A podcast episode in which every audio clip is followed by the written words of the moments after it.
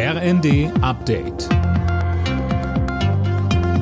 Stündlich neu. Auf den Punkt informiert.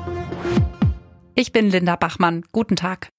Die Finanzierung des dritten Entlastungspakets ist heute Thema bei einem Treffen der Ministerpräsidenten. Sie kritisieren, dass die Länder ihrer Meinung nach zu hohe Kosten tragen sollen.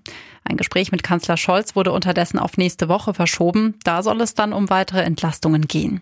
In der ARD forderte Grünen Co-Chefin Ricarda Lang. Erstens eine Alternative zum Gasumlage zur Stabilisierung der Gasunternehmen. Zweitens ein Rettungsschirm für Unternehmen. Und drittens ein Gaspreisdeckel. Und das muss jetzt finanziert werden. Da bin ich gespannt auf die Vorschläge des Finanzministers und auch auf die Positionierung des Kanzlers. Umweltverbände kritisieren, dass die süddeutschen Atomkraftwerke ISA 2 und Neckar-Westheim über den Jahreswechsel hinaus weiterlaufen sollen. Greenpeace und BUND sprechen von einem Sicherheitsrisiko.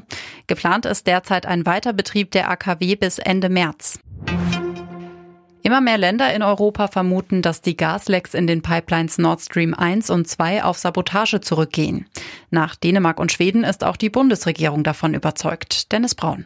Ja, Wirtschaftsminister Habeck sagt, es habe Attacken auf die Pipelines gegeben. Man wisse sicher, dass die Lecks weder durch natürliche Ereignisse noch Materialermüdung entstanden sein können.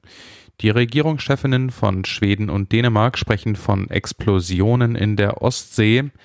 Wer für die Sabotage der Pipelines verantwortlich ist, ist noch unklar. Florida bereitet sich auf Hurricane Ian vor. Die Behörden warnen vor allem an der Westküste des US-Bundesstaates vor Sturmfluten und Orkanböen. Zweieinhalb Millionen Menschen wurden aufgefordert, sich in Sicherheit zu bringen.